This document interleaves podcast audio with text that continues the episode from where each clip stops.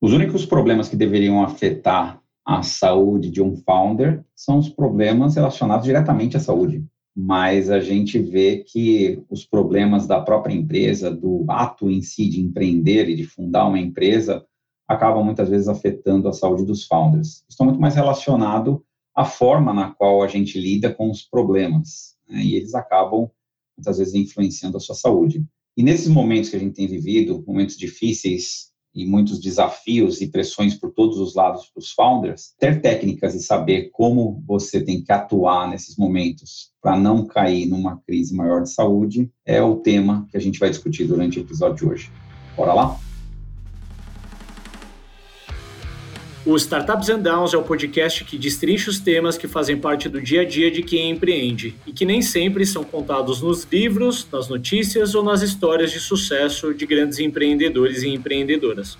Nosso objetivo é ser um dos podcasts de cabeceira de quem empreende, sem a pretensão de trazer respostas prontas e verdades absolutas. Trazemos conhecimento de causa e buscamos gerar reflexões através do compartilhamento dos ups and downs vivenciados na jornada empreendedora. Sempre presentes estaremos eu, Ricardo Correa, empreendedor há mais de 10 anos e CEO da Hamper, com a missão de trazer a perspectiva de um fundador de startups. E eu, César Bertini, empreendedor das antigas, conselheiro de empresas e investidor de startups há mais de seis anos, trazendo a perspectiva de quem investe e acompanha um portfólio de startups. César, como você tem percebido os founders que você se relaciona nesse momento difícil de mercado aí que a gente está vivendo? Ah, Ricardo, se, se, eu fosse resumir, né, numa palavra, eu vejo talvez duas palavras que eu vejo muito. Eu vejo preocupação, né, muita preocupação, mas eu vejo tristeza, sabe? Eu percebo muito founder assim bem afetado, preocupado com os empregos da empresa, preocupado com o seu próprio futuro, com a promessa que ele fez ali para os investidores, com os clientes. Então, é uma preocupação, uma tristeza e talvez uma terceira palavra é o medo. E aí eu acho que mais me, me preocupa nisso é, é como que o, o founder reage a isso, né? E são reações diversas, né? Tem uns founders igual você que ficam com cabelo branco, né, meu? ah, achei que eu ia passar ileso. Sorte que é um podcast, não um canal de YouTube. mas tirando a brincadeira, né? Mas você percebe que tem muito founder que ele realmente ele começa a botar, concentrar esforços para tentar resolver aquele problema ou aquela preocupação e é como se ele entrasse numa espiral ali que ele meio que se anula como pessoa e ele passa a viver praticamente dedicado a solucionar o problema que ele está enfrentando. Muitas vezes o problema é muito maior do que o próprio founder, né? E aí ele começa a entrar numa espiral de problemas de saúde, uma série de outras coisas, né? Então acho que essa é que é a grande preocupação. Então eu tenho visto muito isso e o meu cuidado é um pouco daquela primeira pergunta, né? Como é que você está? E a resposta geralmente é ele começa a falar da empresa. Aí eu pergunto para ele, não, cara, você não entendeu a minha pergunta. Eu quero saber como que é que você está. Isso é um sinal que eu vejo quando o founder está desequilibrado. E eu imagino que os founders têm níveis diferentes de consciência sobre os seus problemas, né? Devem ter aqueles que sabem que estão vivendo problemas, vivendo momentos de dificuldade mas, e assumem isso e buscam ferramentas. Mas eu imagino que tem os também que são meio negacionistas, né? Eu sei porque eu já, embora eu seja uma única pessoa, eu já vivi estágios diferentes e talvez menos maduro eu ia para o lado mais do negacionismo, né? Não, tá tudo bem, não, tá dormindo bem? Tô, não, tá tranquilo. Não tava, né? No, no fundo, tava tudo indo pro vinagre. Acho que hoje, particularmente, eu já tenho muito mais clareza de conseguir mapear. Isso não me blinda de não ter momentos para baixo, mas ainda assim eu tenho mais autoconhecimento para ter consciência de que eu estou passando por aquilo e mais clareza de saber que aquilo é temporário e como eu vou sair. Você percebe essa característica que tem founders alguns ainda negando que estão numa dificuldade, outros mais conscientes. E talvez a negação aí é até quase com um instinto de proteção, né? E talvez ele vai falar com algumas pessoas e as pessoas, é, eu já ouvi esse tipo de frase, né? Poxa, vai dar tudo certo no final, né? Cara, isso é uma frase quase de placa de caminhão, né? Vai dar certo no final, isso não existe, né, cara?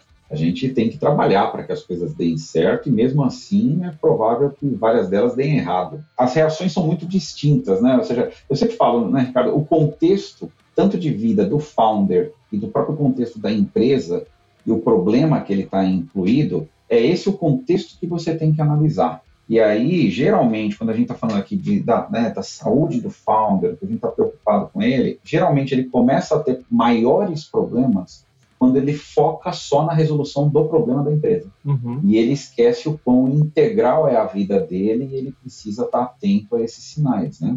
Eu acho que empreender tem também um, um ato de heroísmo, assim, né? Que às vezes a gente mesmo que se coloca, né? Quando você escuta falar que fulano empreendeu, parece que ele vestiu a capa do super-herói e vai resolver problemas do mundo e vai ganhar muito dinheiro. E a gente que passa por isso sabe que é, é muito menos glamuroso do que isso, né? Pode ter sim um pouco isso, né? A gente realmente espera conseguir ajudar pessoas, gerar empregos e eventualmente é, capitalizar um pouco em cima disso, mas tem várias outras questões envolvidas também puxando um pouco aqui, por que, que a gente está falando sobre isso, né? A gente vem desde o começo do ano falando muito sobre o, o momento de mercado que a gente está vivendo, mais especificamente na indústria de, de startups e de venture capital.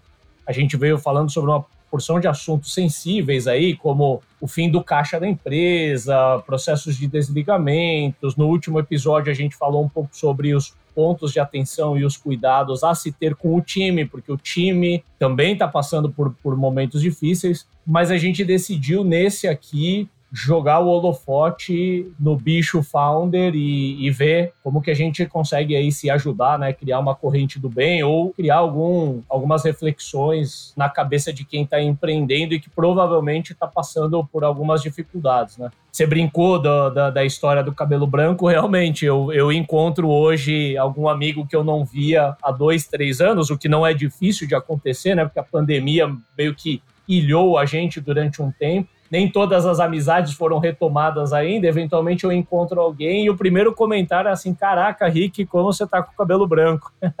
e aí também, né, vem, vem à tona, fala, pô, mas pega esses últimos três anos, né? Foi pandemia, lockdown, rodadas de investimento.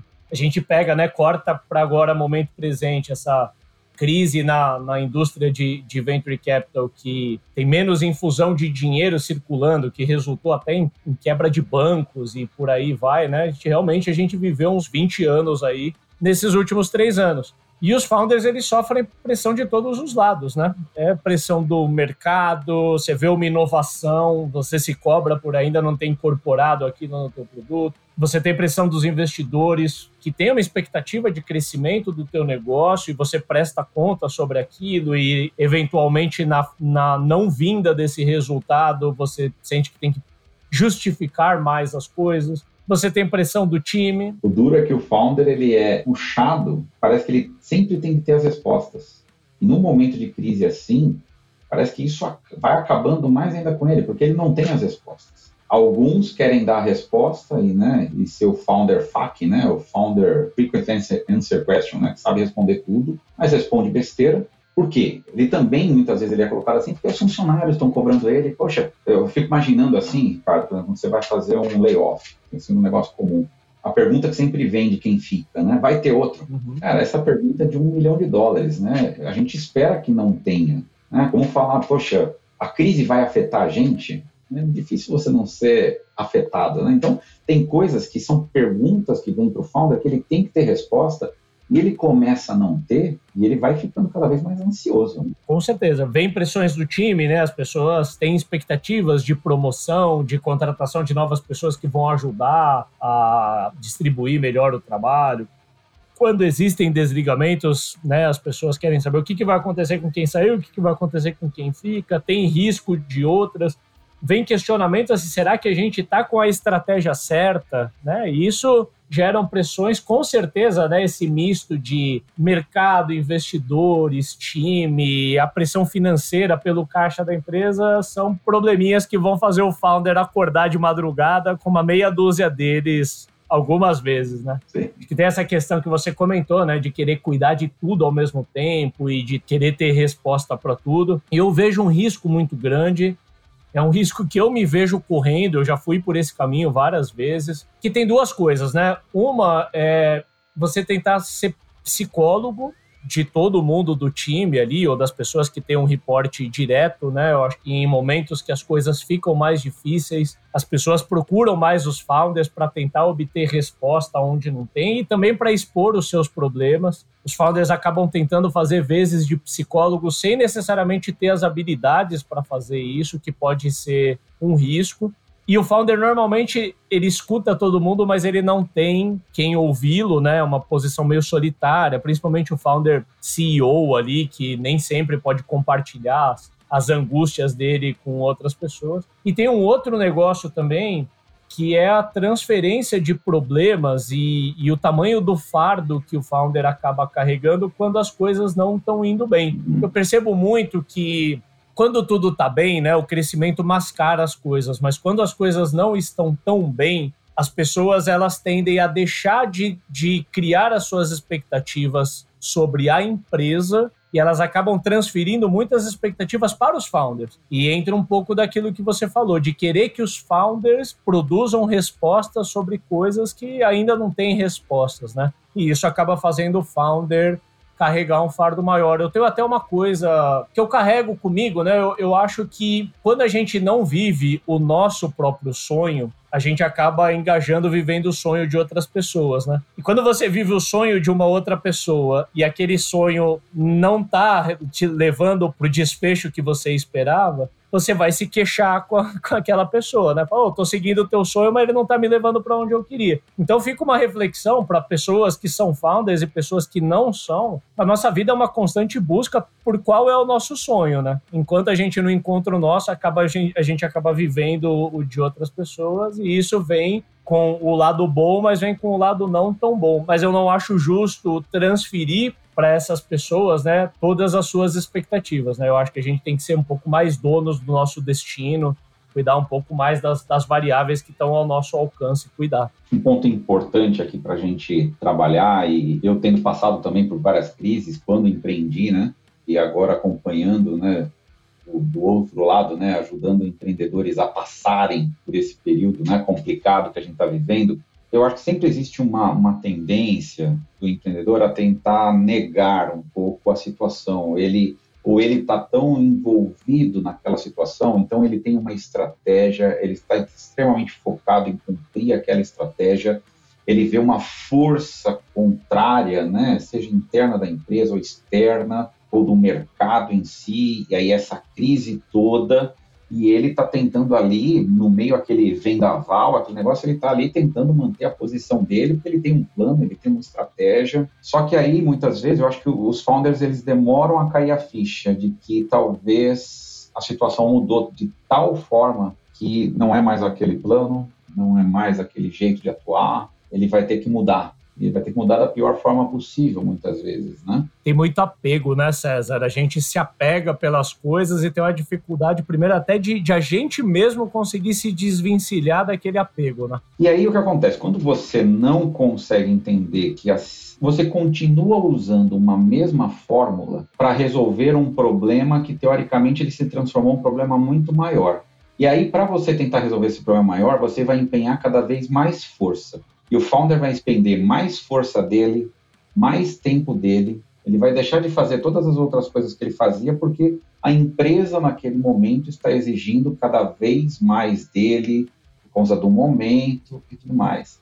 E em algum ponto ele não consegue perceber talvez a armadilha que ele entrou, porque ele entrou numa espiral tão descendente, ele está achando que com as próprias forças ou com o mesmo método que usou até agora, a mesma estratégia, vai resolver um problema novo e aí ele demora para cair a ficha. Então, eu diria que a primeira coisa que o founder precisa ter é essa avaliação constante de como que está a vida dele, o esforço que ele está fazendo nas coisas da empresa e se ele está atuando com o remédio certo ou com a estratégia certa para aquele momento. E num momento de crise, a coisa muito, muda muito rápido, sabe, cara?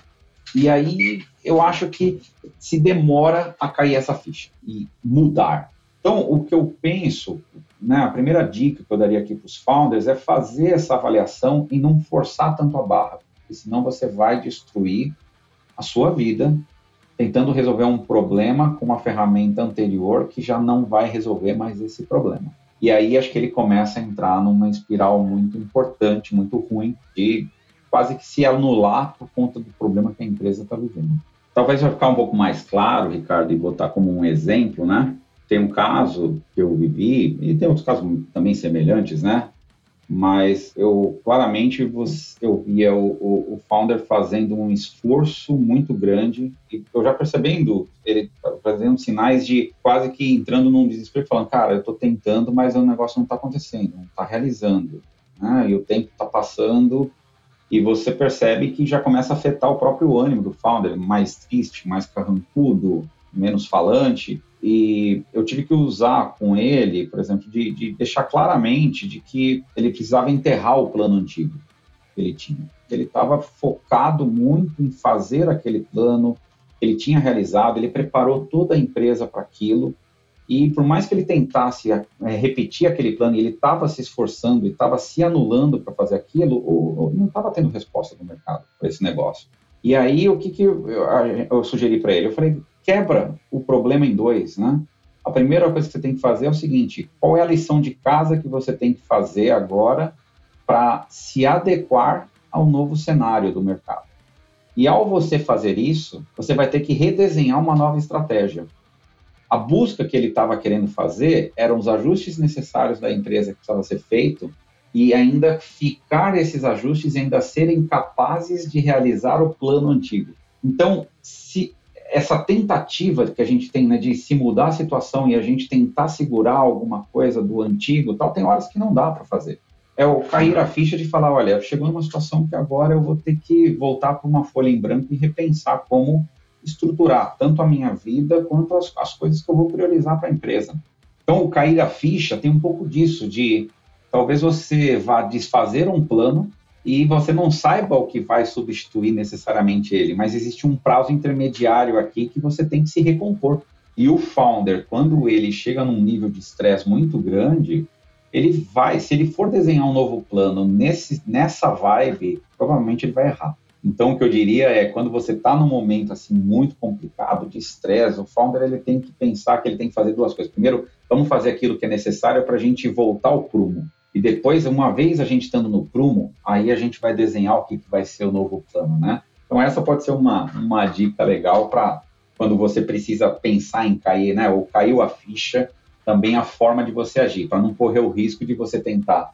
Caiu a ficha, mas eu tenho que fazer alguma coisa que ainda vou ficar no meio termo, né? Ainda dá para eu fazer tudo que eu estava fazendo antes. Agora, uma coisa importante também é ao passo que cai a ficha do founder, ele não esperar que a ficha de todo mundo que está ao redor dele caia ao mesmo tempo, né? Porque ele pode acabar indo pelo caminho de tentar fazer isso via forceps e as pessoas elas têm graus de tolerância diferentes e velocidades de assimilação diferentes. Acho que o founder ele vai ter que ser meio maestro em entender. Ele precisa saber avaliar o tempo também que ele tem, né? Porque talvez ele não tenha todo o tempo do mundo para esperar que a ficha de todo mundo caia, né? Mas ele também vai ter que respeitar o tempo de assimilação das outras pessoas. Quando a gente demora um tempo para realizar alguma coisa, né, para compreender alguma coisa, né, então vamos supor que a gente, o founder demorou ali duas, três semanas, quatro semanas para realizar aquela situação e ele vai ter que usar, de repente, caso que a gente vê hoje muito, faz o layoff, depois do layoff ele tem que redesenhar a estratégia inteira da empresa, porque mudou, não é mais aquela estratégia anterior.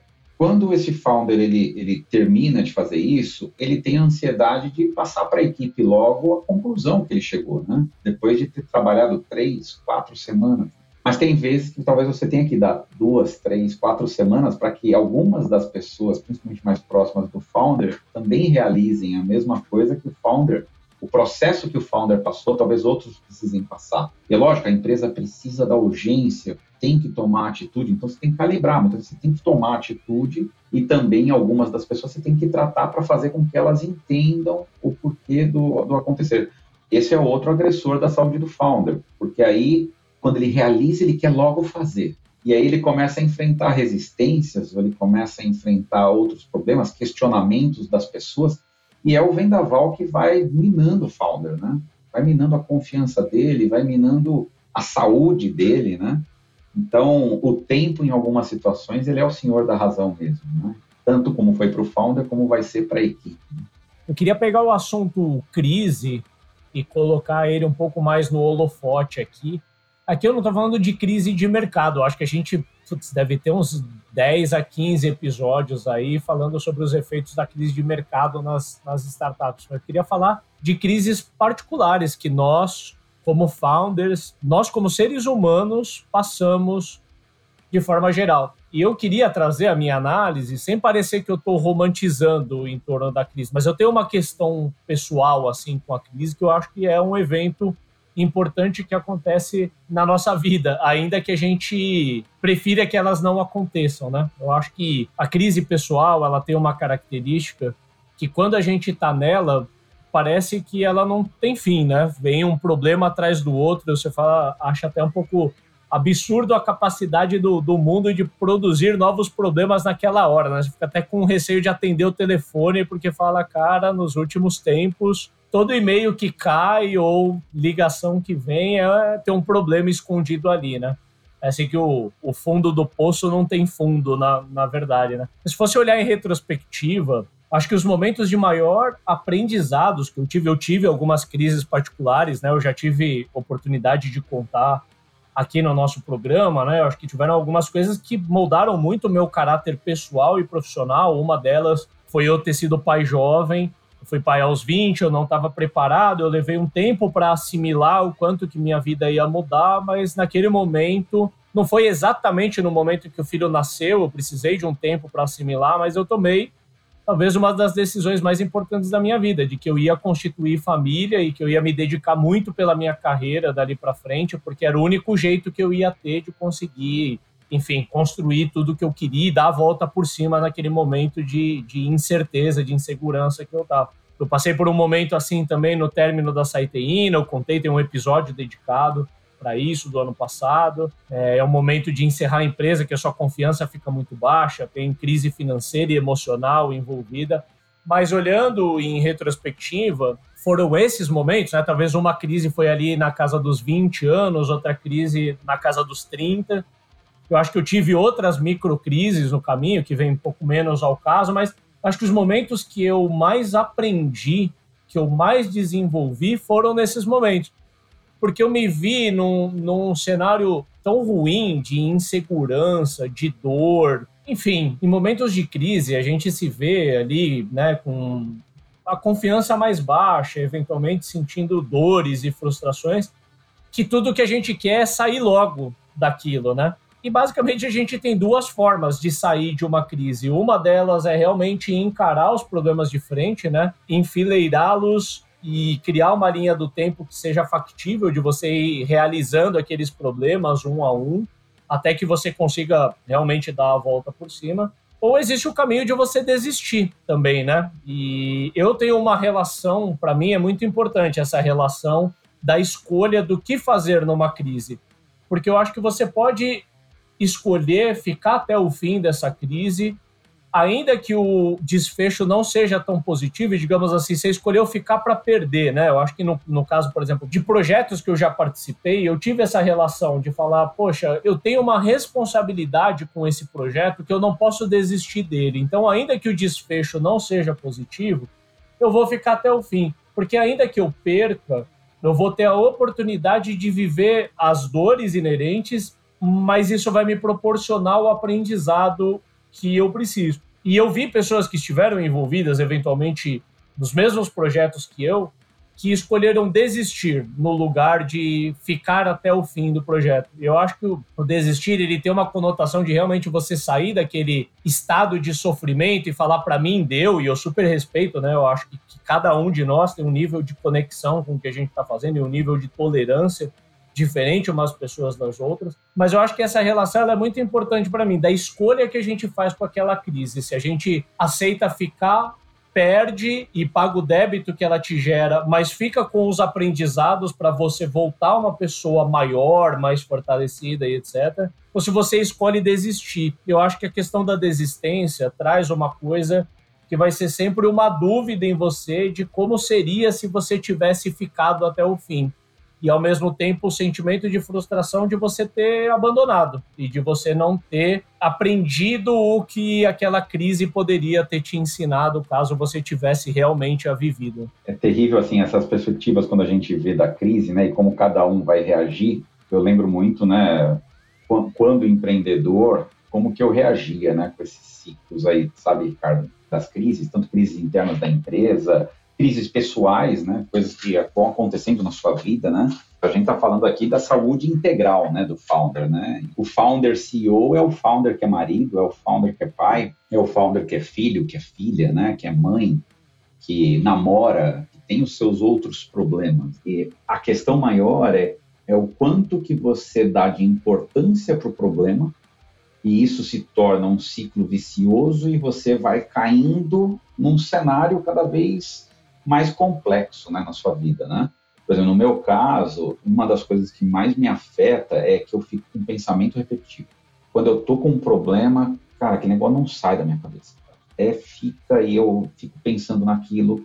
Eu vou tomar banho, eu vou comer, eu, eu posso sair para tomar um, um com algum amigo, mas eu não consigo dizer. E aí eu começo a, até ter falta de atenção. A pessoa está falando comigo, mas a minha cabeça meio que desliga porque eu não consigo desligar daquele problema. Então, isso você vai percebendo que vai afetando a minha saúde emocional. Eu me desconecto das pessoas. Parece que eu entro no meu casulo e tento ficar ali matutando até meu cérebro gastar o suficiente para ele chegar numa conclusão. Né? Então, isso para mim é um ciclo vicioso. Quanto mais eu penso, mais eu fico focado naquele negócio, olhando só para o problema, e eu percebo que eu não consigo ter uma visão mais ampla para resolver. Outra questão que eu tenho também aí, uma questão de saúde mesmo, né? Eu começo a ter, a minha esofagite começa a atacar, estômago, intestino, começa meu aparelho gástrico ficar destruído. E já começa assim, eu começo com a boca muito seca e aí vai embora, né? E você já começa a ter um monte de problemas. Então, eu acho que esse ciclo vicioso, quando a gente não consegue quebrar, a gente tem sinais claros, né, que vão passando, né? Então, no meu caso, é começo a pensar muito num problema, opa, não tá legal. Minha saúde mental aqui não tá bem. Se o meu corpo começa a dar alguns sinais, eu já percebo que, olha, tem alguma coisa errada, estou exagerando, estou talvez é desequilibrado.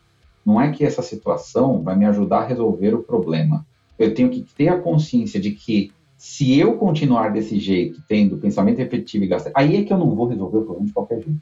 É essa consciência que muitas vezes esse ciclo vicioso tem que trazer para mim. Eu preciso quebrá-lo, reequilibrar as coisas, cuidar mais de mim, para daí eu ter uma chance maior do problema ser resolvido, porque o problema não vai deixar de existir esse nível de consciência, né, de a gente conhecer os próprios ciclos viciosos é um, é um exercício de autoconhecimento, é um exercício até de, de sobrevivência mesmo, né? Eu acho que na medida que a gente vai ficando mais hábeis para isso, a gente vai identificando pontos cada vez mais cedo de corrigir a rota, né? Você fala, cara, esse é o elo da corrente que eu tenho que quebrar para interromper o ciclo vicioso, porque senão é daqui para baixo, né? Tentando construir um cenário. Você tem problemas na empresa por um tempo, aqueles problemas na empresa te geram problemas emocionais. Aí, porque você está com problemas emocionais, você desconta em álcool, em remédio, em outras coisas que não vão te ajudar a resolver aqueles problemas, vão piorar. Ou seja, se você está cada vez com menos condições de resolver os seus próprios problemas. Na medida que você vai se conhecendo melhor, vai desenvolvendo as ferramentas, você aprende a interromper os seus ciclos. A única diferença é que, na medida também que a gente evolui na vida, os problemas que vão sendo apresentados para a gente também são maiores, né? Então, a gente é uma constante a gente estar se desenvolvendo dentro disso. Eventualmente, com 20 anos, com 25 anos, você se preocupava com coisas que hoje você dá risada, né? Que você fala, nossa, isso eu resolvo em dois minutos. Naquela época, eu sofria semanas por causa disso. Hoje, né, mais na faixa dos 40, arredondando aqui, a gente tem outros tipos de preocupação. Você falou um pouco dos seus sinais, me pareceram assim mais, mais ligados à, à mente mesmo, né? A mente inquieta e acho até, né, é um pouco taxativa que eu te considero uma pessoa mais racional do que eu, eu me considero um pouco mais emocional. E eu percebo que o que me leva para ciclos não tão positivos é eu fico ruminando sentimentos, emoções, coisas ainda mal resolvidas. Eu tenho uma necessidade muito grande de não ficar com coisas mal resolvidas. Eu não gosto de, de deixar essas coisas para trás. Assim, enquanto aquilo não é resolvido, para mim aquilo fica me consumindo. E normalmente as questões mais de emoção, de sentimento, elas manifestam no, no gastrointestinal, que é um pouco do que você comentou, que você tem. Eu tenho muito isso. Eu aprendi a controlar. É, depois eu queria falar um pouco também do que eu procuro usar para rebater. Mas tem um pouco da questão, cara, da gastrite, do refluxo, de, dentre outras coisas. Mas eu tenho uma questão para mim, cara, que é mandatória. E esse é o meu corpo avisando de que eu tô muito próximo do limite, assim, que é minhas costas, cara. Por eu fazer muito exercício, por eu me estressar no dia a dia, ter um pouquinho de dor nas costas é uma constante, mas tem um nível que eu ultrapasso que parece que eu fico comprimido, cara. Parece que minha, minhas costas torcem e isso acaba afetando. existe uma lógica nisso, né? A gente acaba ficando com os nossos órgãos meio prejudicados ali, meio apertados. Eu percebo que a minha respiração fica diferente, a minha vitalidade de forma geral diminui. Assim, o cara, o Ricardo com muita dor nas costas é um outro cara, é um cara mais pessimista, é um cara com menos energia para resolver os problemas. Então, isso é uma coisa que quando bate, eu preciso dar um jeito de resolver. Eu preciso parar e, e falar que eu vou ter que me dedicar para os problemas que estão me trazendo para isso. E eu queria já começar puxando, queria ouvir um pouco os seus também, para ter uma, uma, troca de ferramentas aqui, também entregar isso para quem nos escuta. O que, que a gente aprendeu ao longo da nossa vida, que são ferramentas que nos ajudam a, a não ir parar nesse lugar. Eu por ter essa questão gastrointestinal que eu falei, aqui eu estou falando assim, houve épocas que tudo o que eu comia, eu almoçava e voltava a trabalhar, cara, me caía mal. E quatro horas da tarde o meu estômago tava um caldeirão, e porque meu estômago tava doendo, minha energia caía, meu humor ficava uma droga. Eu falei, eu preciso resolver esse troço. Eu fui por um caminho de uma alimentação mais limpa, uma alimentação mais saudável. Então, cara, eu não como coisas muito condimentadas, fritura. Cara, álcool é uma coisa que eu procuro passar o mais longe que eu posso, porque é uma coisa que me faz realmente mal. Dentre outras coisas, assim, de forma geral, não comer processados e comidas pesadas, eu procuro seguir uma alimentação o mais natural o que eu posso, assim, de alimentos que foram pouco tocados pelo ser humano, digamos assim, pouco industrializados, né? Eu acho que essa é a, é, é a diretriz. E por eu fazer esporte, eu acabo estudando um pouco mais sobre alimentação. Eu acho que a alimentação ela traz uma alavancagem bastante importante para a gente conseguir fazer o que a gente quer fazer, é, exercício físico. Dá para otimizar trabalho a partir da nossa alimentação. Basta a gente pensar que se você comer uma feijoada no almoço, na parte da tarde você vai estar tá menos. Se você comer uma comida limpa, mais integral, mais saladas, mais legal, você vai comer meia hora depois você está pronto para dar o seu melhor no trabalho, né? Então eu penso muito sobre essa linha. Eu comentei, né, uma outra válvula de escape para mim tem menos a ver com a questão gastro, mas tem a ver com a maneira como eu, eu processo e extravaso essas minhas emoções e os meus sentimentos, que é, é atividade física, cara. Eu acho que para mim é muito importante ir todo dia lá na academia e largar tudo que eu estou sentindo de ruim ali no ferro, sabe? Transferir para lá e, e realmente transpirar, suar, liberar o gás carbônico através da respiração, através do suor. Para mim, isso é uma coisa que eu, eu realmente lavo a alma fazendo atividade física. Foi ótimo ter encontrado isso, porque até eu me encontrar na atividade física, eu buscava mecanismos não tão saudáveis, bebida, dentre outras coisas. E uma coisa que mais velho eu fui aprender a não negligenciar sono e descanso, cara. Eu acho que na brincadeira que a gente falou do, do founder botar a capa do super-herói e querer resolver tudo, a primeira coisa que a gente sacrifica é horas de sono, né? É dormir três, quatro horas por noite para ter mais tempo para resolver o problema. E a gente não vai percebendo que quanto menos a gente dorme, menos a gente tem para entregar no dia seguinte, porque a gente vai estar tá depreciado, a gente vai estar tá menos, né? Então a gente tem que respeitar o descanso. O descanso não é só o sono, né? Eu tenho várias ferramentas que eu fui aprendendo ao longo do caminho, como exercício de respiração, fazer yoga, dentre outras coisas assim que eu procuro fazer para me colocar num mood um pouco mais calmo, mais relaxado, porque eu vou estar tá mais completo, mais íntegro para entregar o meu melhor serviço, né? Estar tá na melhor disposição para eu fazer a minha missão. E para fechar, acho que uma coisa também que eu aprendi só um pouco mais velho foi me dedicar um pouco mais para o estudo da filosofia, que nada mais é do que a gente entender o ser humano, né? Nos entender como seres humanos e entender também as outras pessoas. E na medida que a gente entende as outras pessoas, a gente entende por que as tensões elas acontecem, as expectativas e tudo mais. Então, assim, existe um caminho enorme ainda a ser percorrido, que talvez eu percorri muito pouco dele, mas dentro desse estudo de filosofia, talvez algumas linhas mais espirituais, tem me ajudado muito a entender um pouco do porquê o mundo é o mundo. Vou puxar algumas coisas que acho que você você falou que são bem interessantes, né? Essa questão do final de semana, né? Eu acho que é ter momentos são os momentos para você realmente fazer outras coisas, se desconectar, tentar manter uma distância do, do problema. Quando o problema é muito grande, né? Cuidado para ele não ser radioativo o suficiente para te afetar em tudo.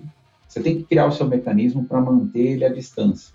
O final de semana, por exemplo, para mim é um momento especial. Sempre tento guardar o final de semana, tá fazendo várias coisas, né?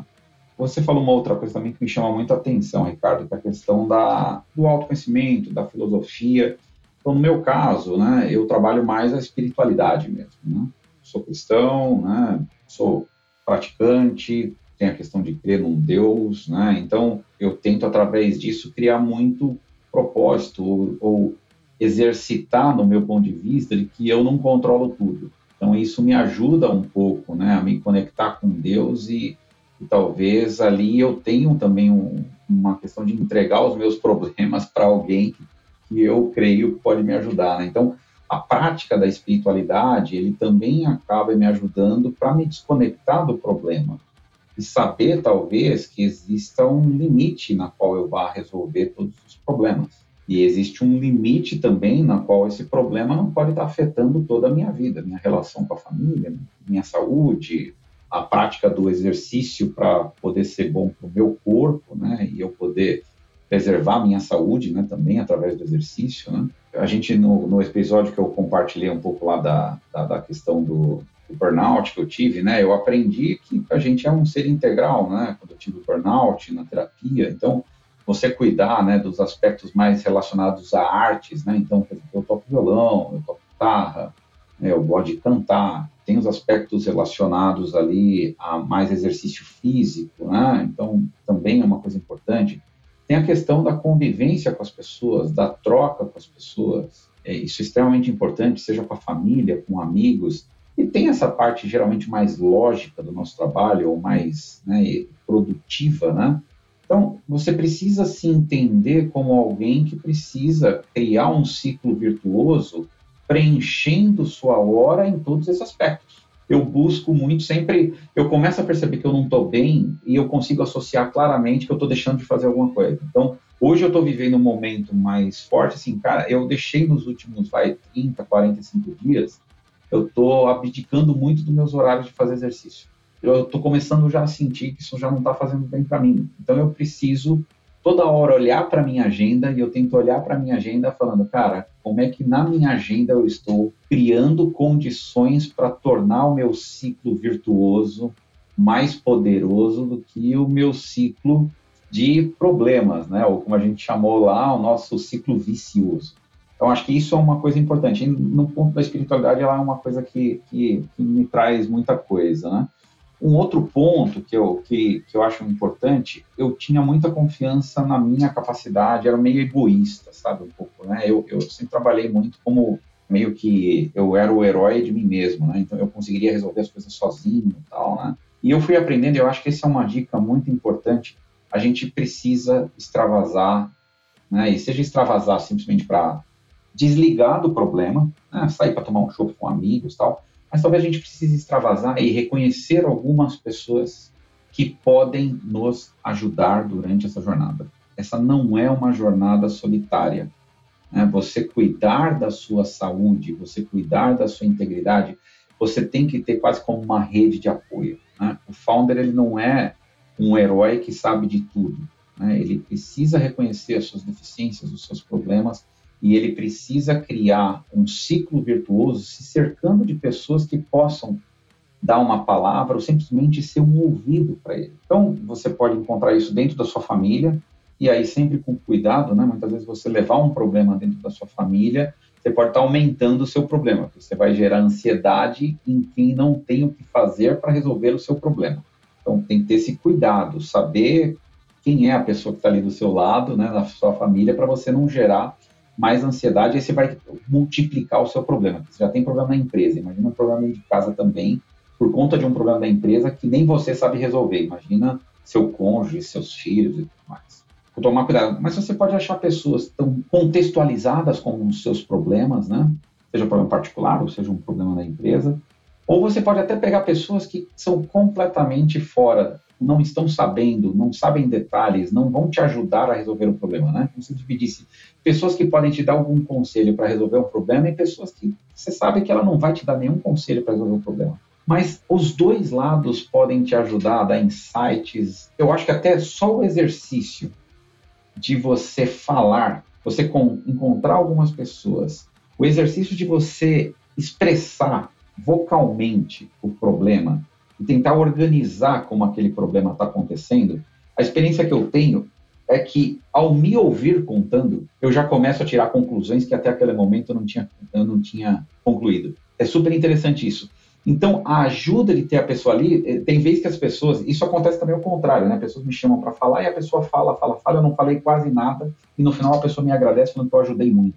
Na realidade, eu só pratiquei o meu ouvido ali, porque a pessoa, ela mesma foi, à medida que ela ia falando, ela foi descobrindo as alternativas que ela poderia trabalhar e talvez os exageros que ela estava ao tratar o problema, né, e como que isso estava afetando a vida dela, ou seja, é, ela mesma vai chegando à conclusão. Mas além de ser bom você compartilhar com isso, a outra pessoa pode te trazer muitos insights interessantes. Eu uso muito a minha mãe para isso. Né? Minha mãe ela não conhece o que eu faço, né? É até difícil eu tentar explicar tudo que eu faço.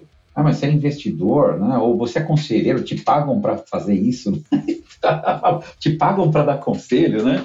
Então, é, a minha mãe não entende profundamente como é meu dia a dia, né?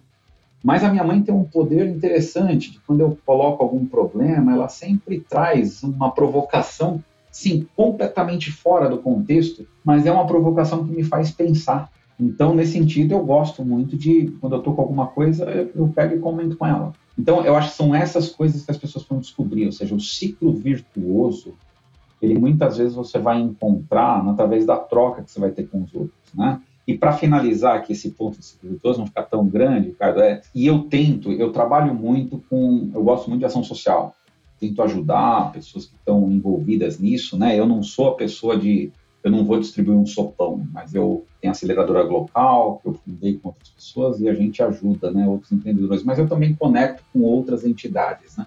Cara, você ajudar outros e identificar que existem problemas muito maiores do que o seu na vida, te ajuda a botar a cabeça no travesseiro e falar, pô, tá na hora de eu repensar e cuidar melhor da minha saúde, ser grato com tudo que está acontecendo, que apesar dos problemas que eu tenho, tem pessoas com problemas muito maiores. Eu acho que até ouvindo você falar um pouco, né, de você compartilhar com a sua mãe, né, pode ser um exemplo para a gente falar, compartilhar com pessoas que viveram mais tempo do que a gente, portanto, tem uma tendência maior a serem mais sábias do que a gente, né, a gente vê muito na filosofia, assim, eu recomendo muito pegar um livro de alguma história antiga, de algum guerreiro, de algum monge ou de alguma civilização guerreira, espiritualizada, a gente vê que assim os problemas que a gente vive são os mesmos desde que a humanidade é a humanidade. Há 5 mil anos, 3 mil anos, pegar, vai cortando, pega um livro de 1500, é, a humanidade vive os mesmos problemas, só muda de figura, muda a característica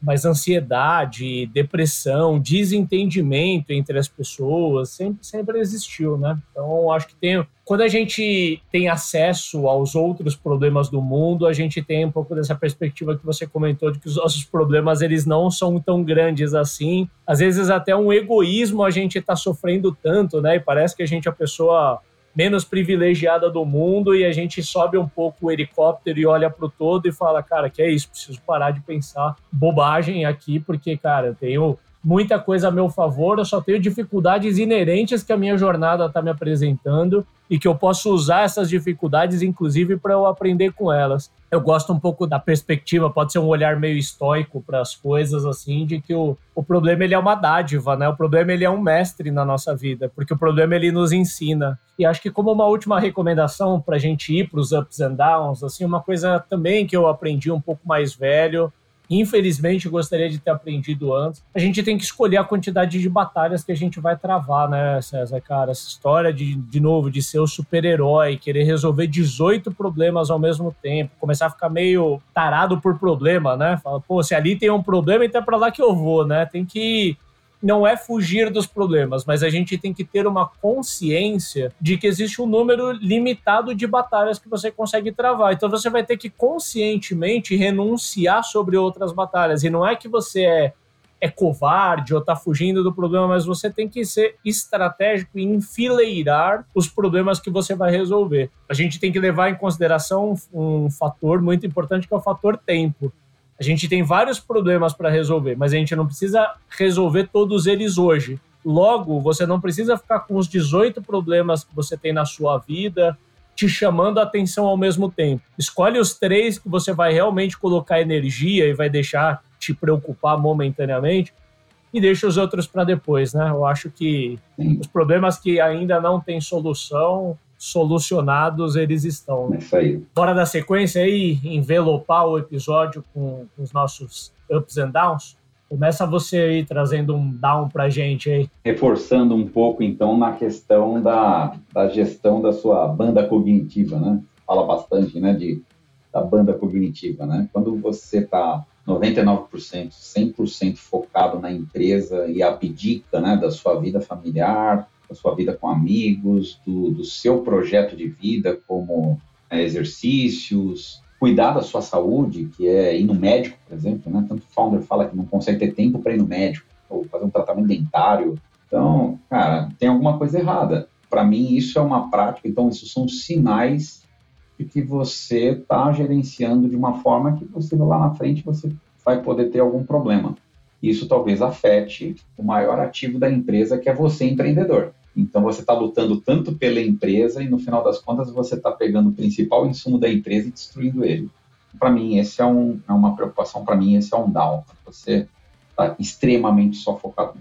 Um down que eu vejo muito comum, eu já me vi cometendo, eu vejo com uma frequência bem grande em, em outros founders, outras founders, é depositar muita energia em desenvolver apenas skills técnicas, né? Ou colocar muita energia apenas em desenvolver a sua razão. Aqui eu estou falando assim, né? Muitos founders dominam assuntos como growth, produto, fundraising, né? Enfim, a lista aqui ela é extensa mas tem menos atenção voltada para outras questões tão importantes quanto que estão em torno da nossa vida empreendedora, como nossas emoções, nossos sentimentos, como que está nossa mente, como que está nossa espiritualidade, como que está nossa saúde física, como que está o nosso descanso, né? Então eu acho, eu, de forma geral, essa parte da razão ela é importante, mas ela é só um pedaço do todo, do bicho empreendedor, né? Eu acho que se a gente almeja ser algo parecido como empreendedor completo, diria assim, né? É, é, acho que fica fácil quando a gente faz uma,